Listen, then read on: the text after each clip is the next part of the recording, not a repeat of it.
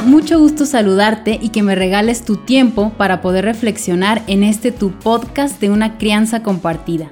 Soy Pía y te sigo invitando a abrir tu mente, tu corazón, para lograr amar a tus hijos de forma incondicional y que ellos se sientan amados. Quédate porque hoy tenemos una invitada.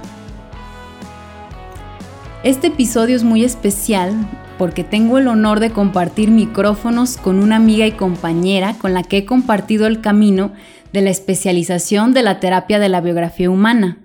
Ella es Natalie, mamá de una niña y dos niños, es esposa, tiene formación de educadora perinatal, dula, asesora de lactancia y está cursando el cuarto año de la formación de la biografía humana. Estamos en este camino juntas. Y bueno, quisiera antes de comenzar decir que ella tiene ahorita en pausa su trabajo de Dula, aunque es su gran pasión porque se dedica ahora a sus hijos y también está acompañando procesos personales en esta la terapia de la biografía humana. Y con ello puede combinar mejor su labor de mamá y su profesión. Hola Natalie, ¿cómo estás? Hola Pía, muy bien. ¿Y tú? Bien, también. Me da mucho gusto porque eres mi primera invitada de este podcast de Una crianza compartida. Muchas gracias, gracias. Me siento afortunada de estar aquí. Maravilloso. Y bueno, me gustaría, bueno, te invité a ti porque estamos en esto de la biografía humana, tratando de, ser más conscientes, de, de ampliar la mirada, de mirar a estos niños, entenderlos, comprenderlos. Y bueno, con esta combinación de que también tienes experiencia en el trabajo de Dula, que a lo mejor muchos de los que nos están escuchando no saben bien qué es esto, ¿no? Entonces me gustaría que explicaras eh, qué es una Dula, porque viene también de la mano con estos episodios anteriores que hemos estado viendo. Pero si quieres tú explícanos qué, cuál es el trabajo de una Dula, qué hace una Dula. Bueno, pues una Dula es una persona, porque también hay hombres, pero generalmente somos casi todas mujeres, que acompañamos a la mujer en su proceso y en su trabajo de parto o en el nacimiento de sus bebés, ya sea un parto o una cesárea, y estamos ahí para acompañar, para proteger el ambiente, el espacio, para estar al pendiente y responder a las necesidades de la mamá, tanto físicas como emocionales y acompañar también, no sé, a su pareja o a las personas o persona que le esté acompañando como un apoyo, ¿no? De emocional, físico, masaje a la mamá, le damos lo que necesita, le acercamos algo de tomar, de comer, eh, masajitos, aromaterapia, música eh, y en especial es este estar ahí conectada, acompañando y haciendo, estando en presencia absoluta para acompañar este proceso que está teniendo la mamá. Ok, excelente. Eh, dime en qué momento, porque ah, hubo un momento en donde los partos se hicieron ya distintos en hospitales, donde no hay una dula. Ahora los partos son como más industrializados, podríamos decirlo así, ¿no? Que, bueno, pasa esto, en, en tanto tiempo esto, si si ya no, no, dilató en tantas horas, pues ya vamos a cesárea o, le ponemos algún tipo de químico para que rápido salga más rápido el bebé. O sea, ¿qué pasaba antes de que existiera todo esto en las mujeres? Ahora como los partos que son más comunes, que son los que más conocemos, ¿no? Sí, sí, pues en realidad antes la mayoría de las mujeres daban a luz en su propia casa con una matrona o una partera que era quien atendía a las mujeres de su comunidad y ahora es bueno, depende en dónde estés y en qué situación, pero generalmente se vino industrializando o medicalizando el parto. Sin embargo, para mí como lo más importante no es, no es tanto en dónde ocurre el nacimiento o, o esta industrialización, sino la violencia que se ha ejercido siempre a la mujer y al bebé en el, en el parto, ¿no? O en el nacimiento. Antes podríamos pensar que era mejor, sin embargo, si lo vemos desde el punto más importante que considero que es esta violencia que se puede colar, que ahora es muy famoso la violencia obstétrica, siempre en realidad ha existido, ¿no? Tanto dentro de casa como fuera. Entonces, si bien sí ha habido un cambio y si esto ha, ido, o sea, el parto se ha ido, o, el nacimiento de la casa hacia el hospital o hacia lugares de salud, en realidad siento que lo más importante o lo más, lo más eh, que hay que rescatar y proteger es esta parte del cuidado y del trato a la mujer y al bebé, ¿no? En este proceso tan especial. Siento que la principal diferencia es que queremos controlar y, y ahora el parto es como, como dices tú, que si esto pasa o si tantas horas pasan, entonces tienes que hacer esto y si no tal procedimiento y si esto sucede entonces este otro y se viene lo que le llamamos en educación perinatal la cascada de intervenciones que es con una intervención, con tan solo llegar al hospital, ya viene otra intervención y de ahí otra y de ahí otra y de ahí las posibilidades de que necesites más.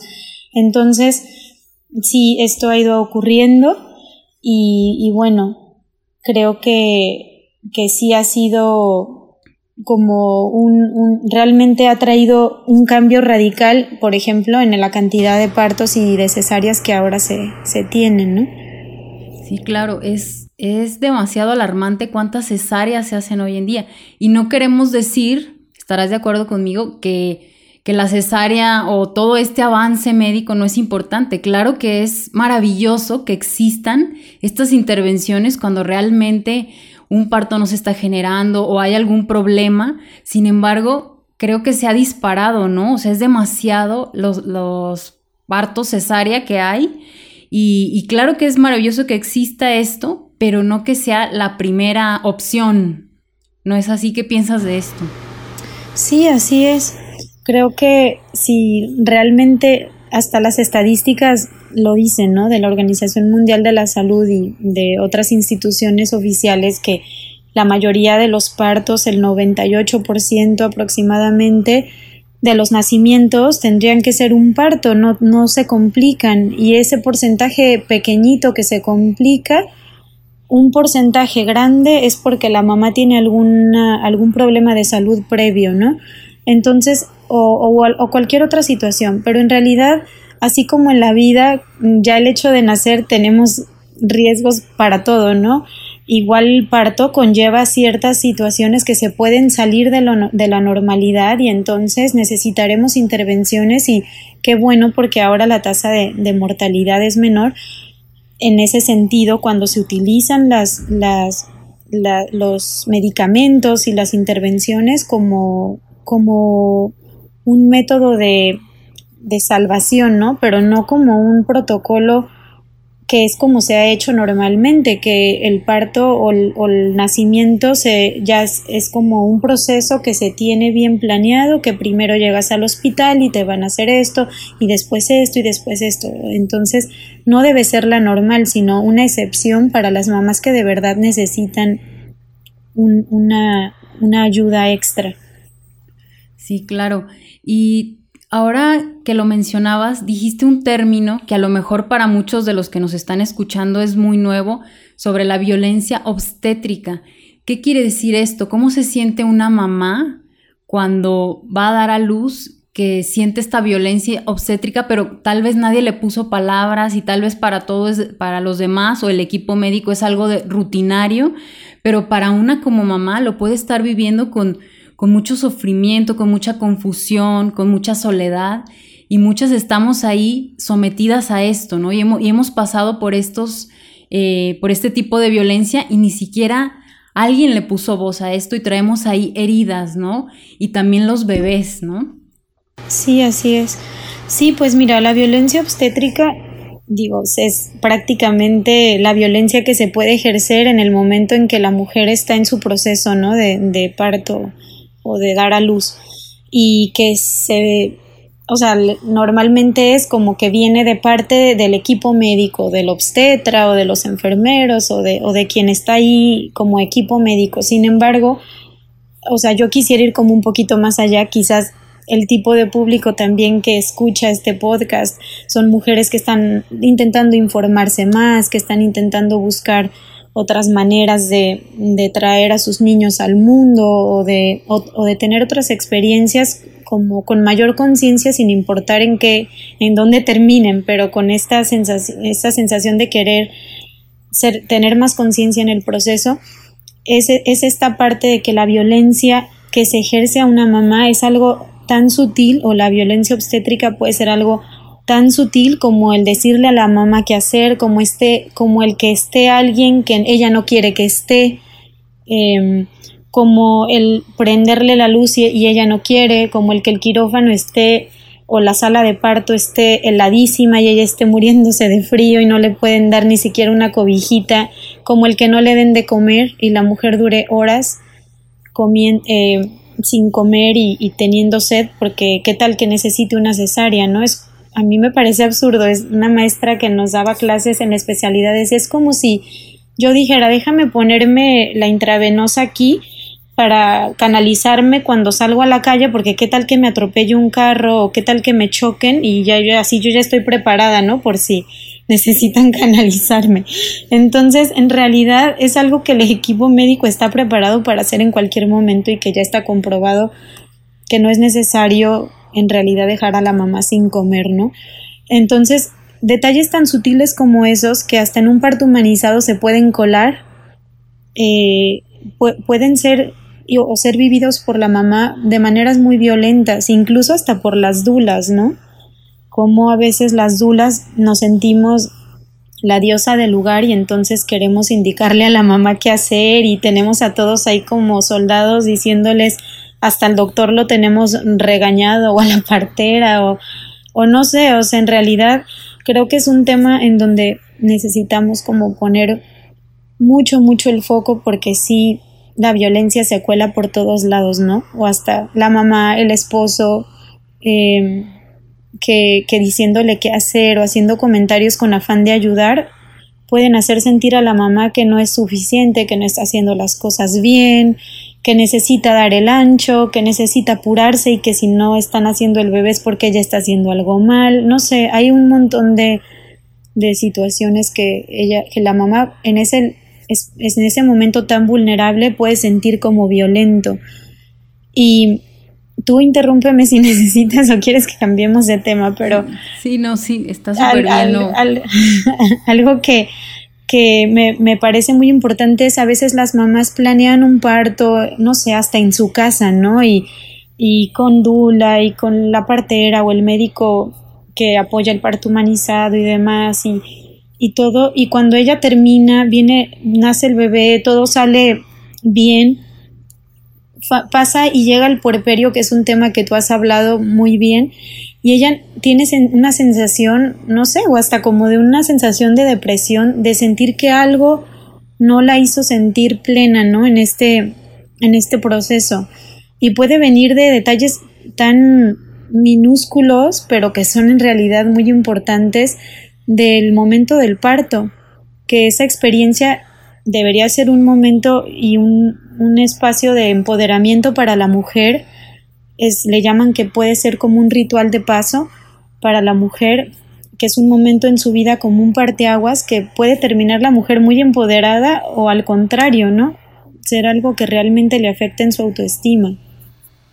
Sí, claro, y está buenísimo que toques esto porque a lo mejor muchas mamás o papás de los que nos, de los que nos están escuchando no se habían puesto a pensar en ello, ¿no? Y cómo a lo mejor traen algo ahí que dicen, ay, pero es que cómo eh, voy a hablar de esto o cómo, cómo es que me sentí así para que esto sirva, ¿no? Para que se sientan identificadas y también puedan encontrar eh, la validarles estas emociones que han sentido, ¿no?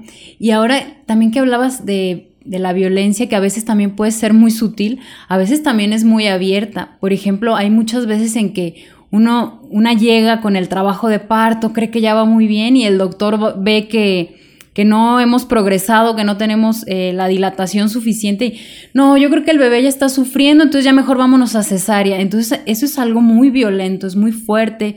No han revisado al bebé, no, no están dentro de, de todo lo que ha pasado esta mamá y llegan y dicen algo tajante y ahí es cuando cuando nos abren y estamos devastadas, ¿no? Porque traíamos toda esta eh, trabajo, toda esta ilusión, toda esta fortaleza y llegan y nos dicen eso y pues terminamos eh, sin saber qué pasó, si era verdad, si no era verdad. Entonces, son también a veces este, violencias, hay muchísimas sutiles, como bien mencionabas, pero también a veces hay muy fuertes, ¿no? También por la importancia de elegir bien al, a, tu equipo, ¿no? A quien te va a asistir en esos momentos, ¿no? Es, es tan importante porque es algo que como mujeres es de gran importancia, ¿no? Es como también vamos explayando nuestra feminidad, ¿no? No hay nada hasta más femenino que tenga tanta energía femenina que parir, ¿no? Que dar a luz a un bebé. Sí, así es. Y creo que un tema importante es lo que estás diciendo. Vamos con una ilusión. Y creo que es muy importante que las mujeres cuando están embarazadas o estamos embarazadas estamos como en una época de nuestra vida mm, que la romantizamos mucho y socialmente se ve como algo muy romántico, muy lindo, muy como de otro mundo, como muy especial y lo es, pero eso luego nos deja un poquito como infantilizadas, sintiendo que, que pues simplemente porque el embarazo es maravilloso, todo se va a acomodar, ¿no?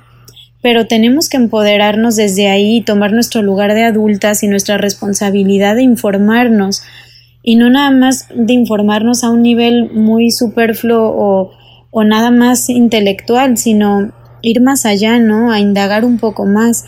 Creo que todo esto va a ser un continuum de lo que va pasando antes de que llegue el embarazo, pero muchas veces el embarazo también nos puede mover y, y que generalmente, como tú ya sabes, pasa hasta que nace el bebé y nos trae la realidad así como de así en la cara, ¿no? Y, dices, ¿por qué no me preparé más? O ¿por qué nadie me dijo? Pero bueno. ¿Qué es esto del puerperio, no? ¿Con qué se come o qué? ¿Qué hago con esto? Sí, sí, sí. Sí, y a esto que vas diciendo, viene una de esta pregunta que te quiero hacer. ¿Qué tiene que ver nuestra historia? Nosotras estamos en esto de la biografía humana, que vamos viendo nuestra historia, eh, desde que éramos bebés, niñas, y, ponerle palabras, ¿no? A ver nuestra historia ahora sí desde nuestro punto de vista, ¿no? Tiene que ver nuestra historia, nuestros escenarios de infancia, con la forma en que parimos, ¿tiene algo que ver? Sí, sí tiene que ver.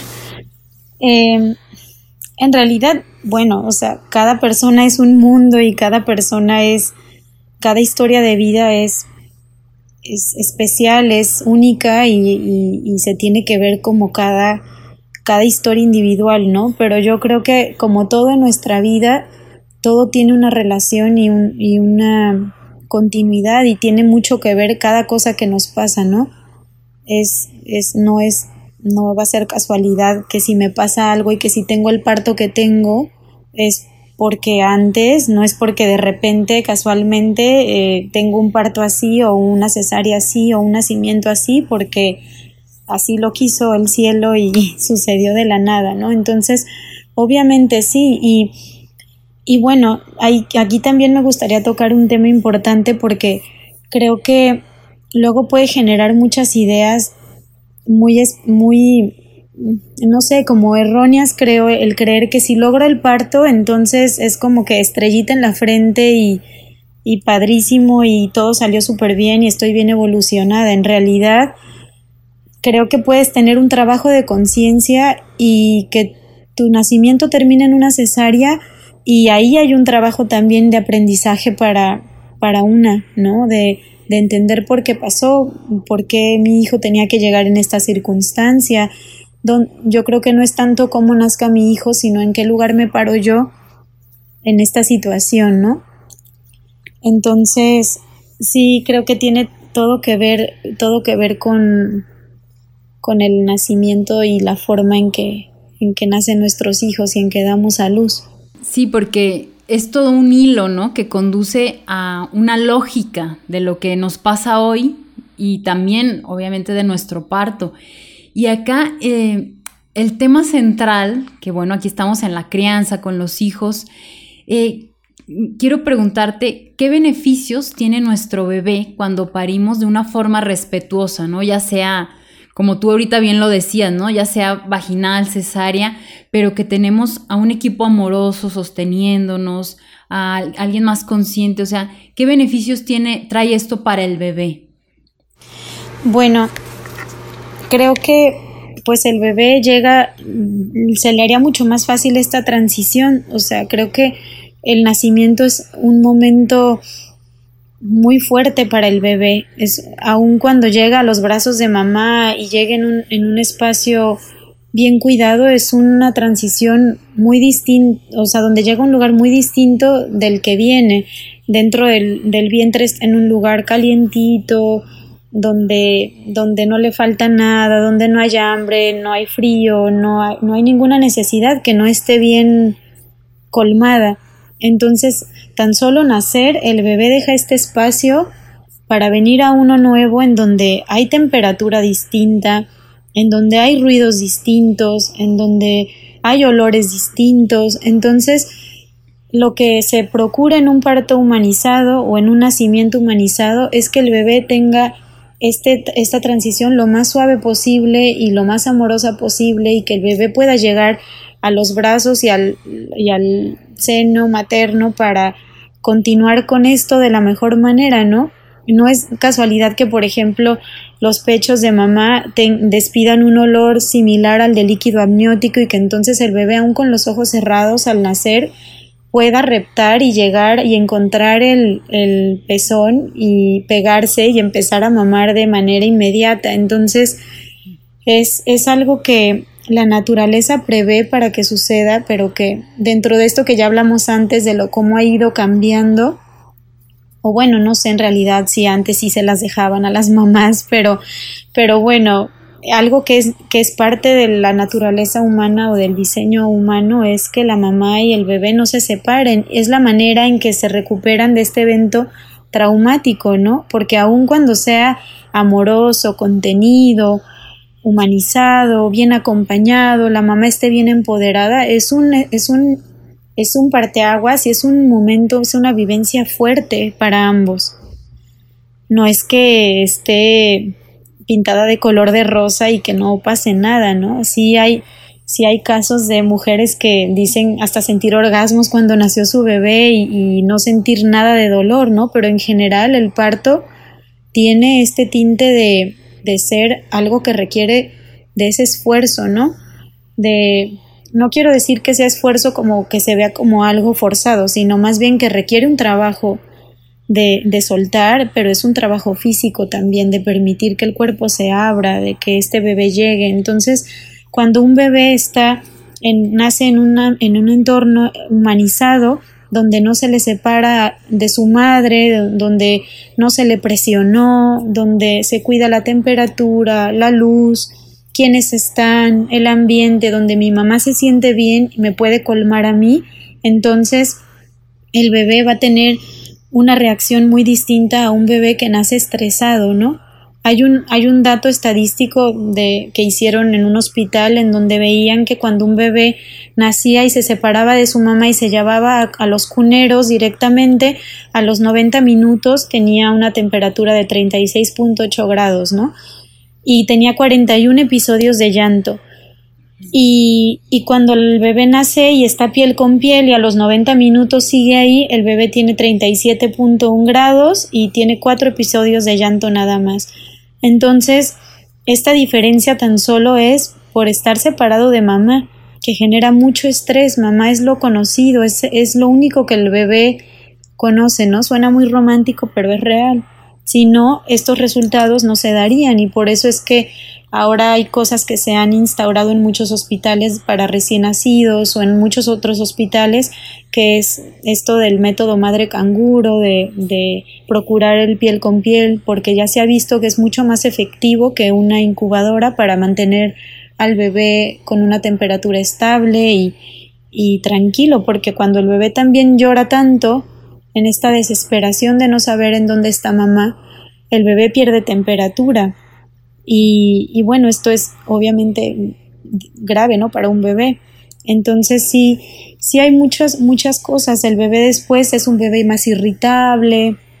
Mamá se siente, es, es diferente estar lejos del bebé porque entonces cuando te lo traen, a veces dices, ¿y ahora cómo lo abrazo? ¿Cómo lo toco? ¿Cómo lo cambio? A veces no conoces nada del bebé hasta que llegas a tu casa porque te lo traen todo cambiadito y hasta con guantes y a los cinco días, cuatro días, tres días que llegas a tu casa, apenas le viste las piernitas, apenas estás viendo cómo, investigando cómo le vas a cambiar o qué significa ese llanto que está teniendo, si es hambre, si es sueño, y entonces empiezan las complicaciones por todo este quiebre que se empieza a dar, ¿no? No quiero decir que, que una mamá que fue separada de su bebé no pueda tener esto después, claro que sí, siempre tenemos esa capacidad innata que de lo que tú ya has hablado, que es la fusión emocional, pero se ve lastimada cuando hay esta separación y se ve lastimada cuando un parto o un nacimiento es violento.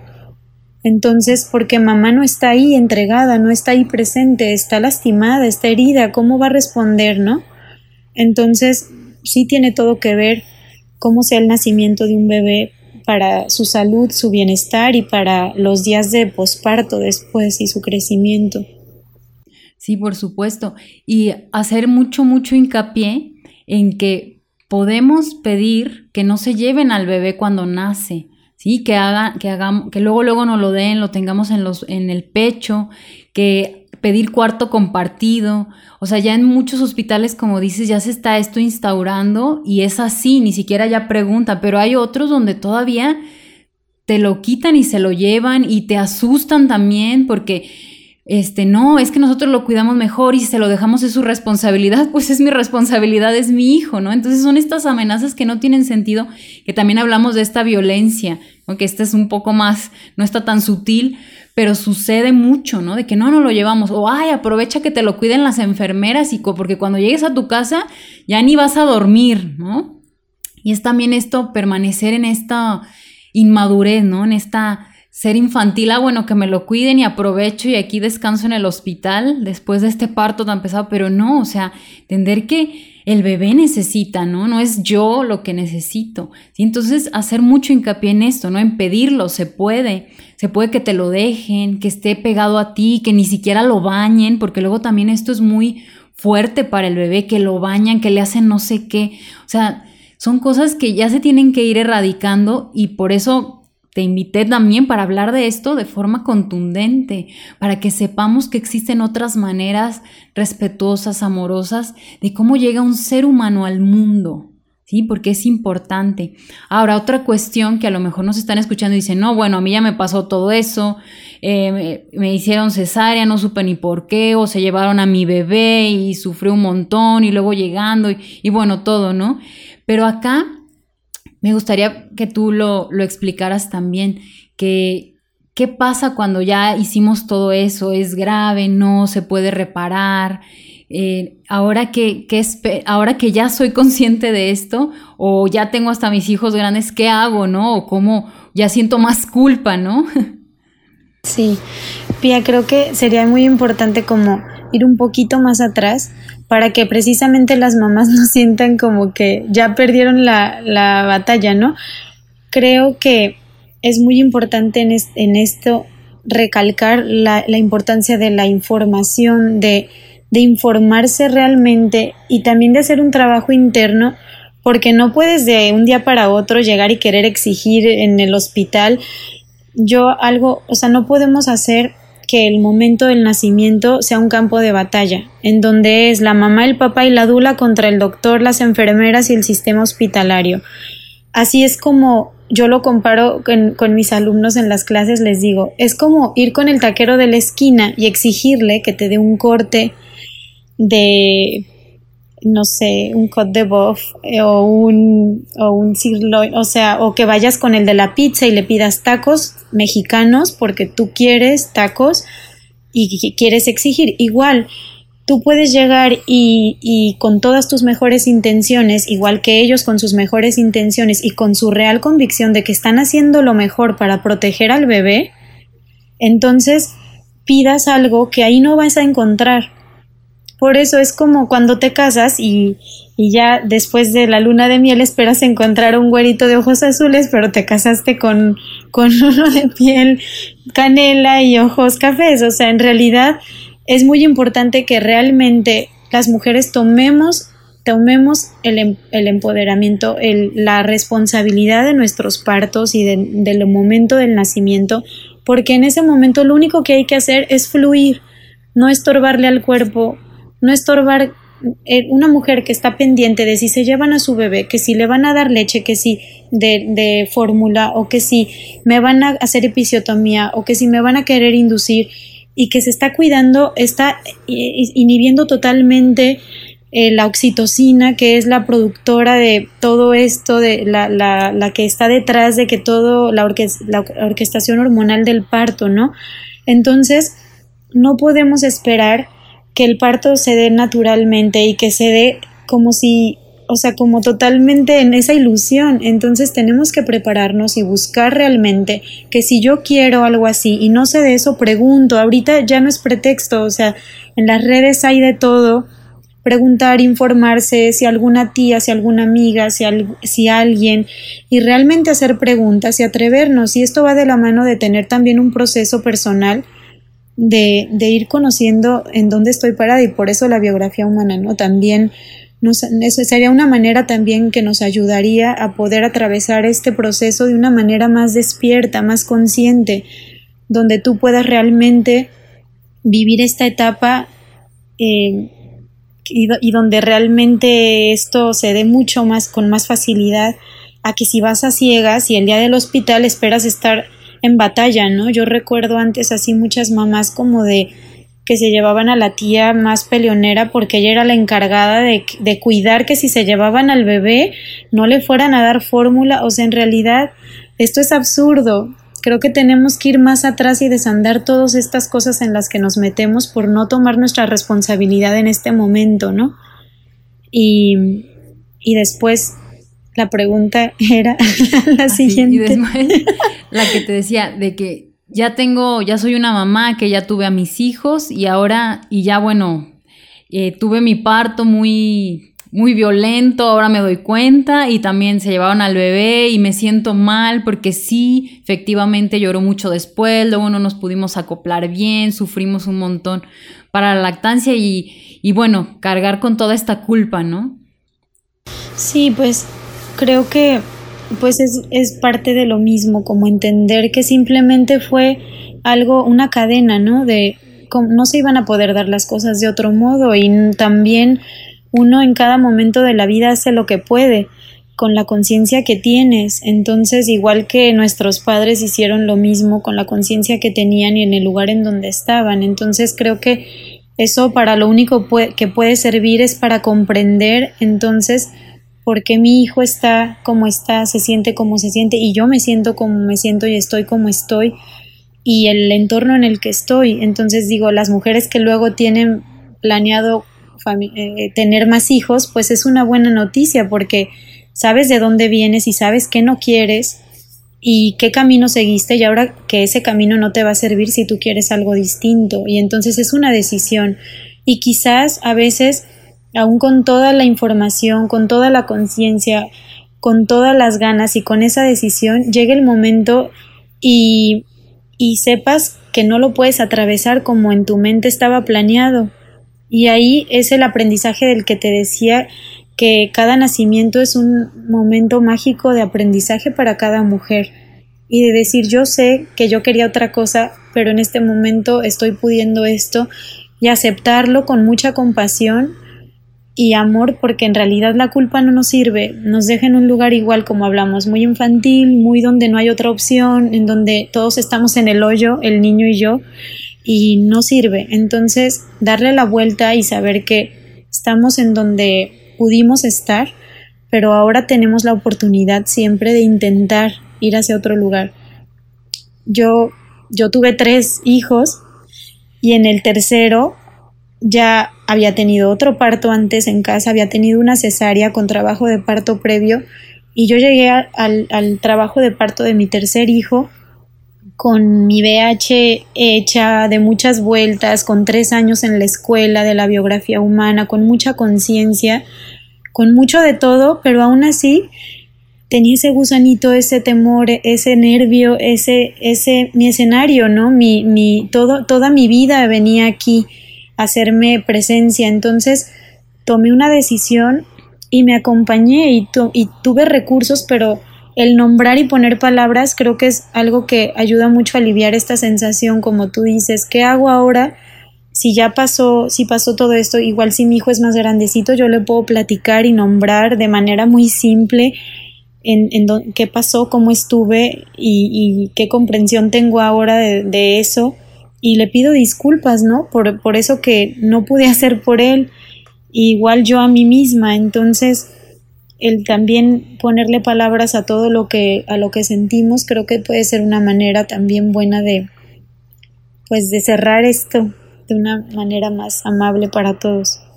Sí, claro, que nunca es tarde para empezar a tomar más conciencia, a tomar nuevas decisiones, aunque haya pasado lo que haya pasado, siempre es momento, ¿no? De, empezar a amar realmente como el otro necesita y, seguir en este camino, si, como tú bien dices, ¿no? Perdonándonos, comprendiéndonos, ser, siendo compasivas con nosotras mismas. Eh, y también nombrando a nuestros hijos. Y, bueno, me gustaría también hacerte esta pregunta que se me hace súper importante. ¿Crees que una dula debería estar capacitada para acompañar el en el puerperio a las mujeres? Con este, sabiendo bien, ¿no? Que es el puerperio, ¿no? Que vengo reflexionando en estos podcasts. Sí, totalmente. Creo que, que sí, que sí es muy importante. En muchos países de Europa, por ejemplo, o en Canadá o en Estados Unidos, es muy es algo muy común que haya dulas de posparto o que tu misma dula te acompañe en el proceso del puerperio, porque tú ya lo mencionaste, no lo vamos a repetir, pero creo que es uno de los, creo que es mucho más eh, complejo atravesar el puerperio que atravesar el momento del nacimiento, ¿no? Eh, entonces, sí creo que es muy importante para, para que la mujer realmente se pueda eh, pues sumergir en esta fusión emocional más fácilmente, que una dula no nada más está ahí de manera operativa, sí está de manera operativa, pero también ayudando a solucionar cuestiones del bebé, de, de dudas que tenga la mamá, de, de cosas de la casa, de limpieza, digo, ahí hay, ahí cada dula de posparto hace sus acuerdos, ¿no? Y de acuerdo a la necesidad de la familia y de la mamá. Pero creo también para ser una compañía que ayuda a comprender todo esto, porque aun cuando, lo que ya hablábamos, aun cuando haya sido un parto humanizado y realmente haya sido lindo, terminé sintiéndome muy empoderada, el puerperio nos va a sacudir y nos va a traer mucha sombra y muchas cosas que, que no sabemos ni de dónde vienen, ni cómo se atraviesan, ni cómo, ni qué son. Entonces, la compañía de alguien que pueda estar, que, que te conozca, que esté conectada contigo y que esté para ti, para lo que necesitas, pero para acompañarte y recordarte que esto es normal, que no estás loca, que, que esto realmente es difícil, que estás en una época y en una etapa de, dar que es muy, que te está requiriendo muchísima energía, que es muy cansado, que es muy fuerte, ayuda a calmar, ¿no? Y que ese cansancio tan fuerte o esa incertidumbre se, se apacigüe. Entonces, yo creo que debería de ser parte del combo de, del nacimiento que, que venga así, ¿no? Creo que de algún modo, mientras más mujeres que se sientan apasionadas por este tema nos preparemos para acompañar eso, va a dejar de ser algo tan caro para sostener y va a poder ser como parte de, un apoyo como social, ¿no? Para, para que nuestra sociedad esté en un lugar mejor. Sí, dicen que, que parir como sea vas a parir, ¿no? Ya sea vaginal, cesárea, como sea. Pero el puerperio, ese sí está bueno, ¿no? Porque ese sí, es una cosa impresionante y además que dura mucho, ¿no? El parir, pues un día, dos días ahí te tarda, ¿no? Tres días, pero el puerperio dura mucho tiempo, ¿no? Les decía que hasta los cuatro o cinco años más o menos, entonces es mucha intensidad emocional. Y claro, ahora en este podcast que es una crianza compartida, esto precisamente es que tengamos a alguien que nos sostenga emocionalmente en estos momentos tan, tan fuertes, tan, tan cargados de tanto que vienen a, abrirse en este parto, ¿no?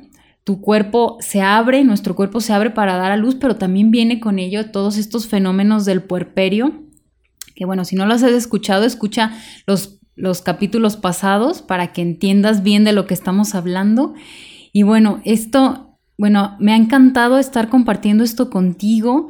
Eh, creo que es una oportunidad para las mujeres que nos están escuchando o para las que van a, a, dar a luz o que ya dieron a luz tienen niños chiquitos o también si tienen niños grandes, eh, compartir esto en un proceso de indagación personal. Y acá está eh, Natalie que también puede hacer esto comprendiendo muy bien todo lo que conlleva eh, el embarazo, el nacimiento, el puerperio y entenderlo y llevar este proceso de biografía humana al que estamos todos invitados para, para comprendernos mejor y amar mejor a nuestro prójimo. ¿Sí? Eh, y también me gustaría eh, que pudieras decirnos cómo nos podemos poner en contacto contigo si queremos eh, abrir esto, transitarlo contigo, mirarlo, porque por ahora de Dula está en pausa, ya más adelante, pero eh, haciendo la de, de, la biografía humana, que, que, les decimos de cariño viachadoras, ya está Natalie disponible para, para acompañar. Sí, pues ahora sí que me agarraste en curva, dijera por ahí, porque no, no, estoy muy actualizada en tema de redes sociales, pero, o sea, no tengo una, una, una página en donde me puedan contactar así como tal, pero les puedo pasar mi correo electrónico. Y, y, bueno, por ahí nos podemos poner de acuerdo para si están interesados en cualquier proceso, cualquier acompañamiento. Y bueno, aquí te lo paso, es, eh, sí, dale. es corona Natalie, Natalie con doble L y con Y, arroba hotmail.com. Entonces por ahí estoy. Cualquier duda, cualquier cosa que quieran profundizar más o lo que sea, citas para biografía humana, ahí estoy al pendiente. Sí, y también estaría bueno una asesoría de, de esto, ¿no? De todo esto que nos compartiste, si yo no sé nada, cómo, cómo escoger eh, a las personas que me van a acompañar o cómo escojo una dula, depende en qué parte del mundo eh, esté la persona, ¿no? Esto también sería como súper bueno que tú pudieras eh, dar este tipo de asesorías, ¿no? Sí, pues, claro que sí. Te quiero agradecer muchísimo por estar, participar en, esta, en este episodio. Ha sido maravilloso poder ampliar esta mirada, profundizar, entrar en este tema que es tan importante de cómo un ser humano llega al mundo. Y si desde aquí ponemos la atención, vamos a ir transformando esta civilización ¿no? en una más amorosa, porque tiene todo que ver, es un, es un parteaguas, ¿no? Cómo nacemos y cómo sigue todo esto, cómo le, damos seguimiento y, seguimiento y poner atención principalmente eh, y tenemos tiempo, ¿no? De, si tenemos tiempo de prepararnos, de preparar este, este parto. Y bueno, pues muchísimas gracias por estarnos escuchando. Eh, si tienes dudas, también puedes escribirme a mí piamedeli.gmail.com y en mis redes sociales pia.medeli. Un placer que hayas estado aquí, un abrazo, muchas gracias por escucharnos y hasta la próxima.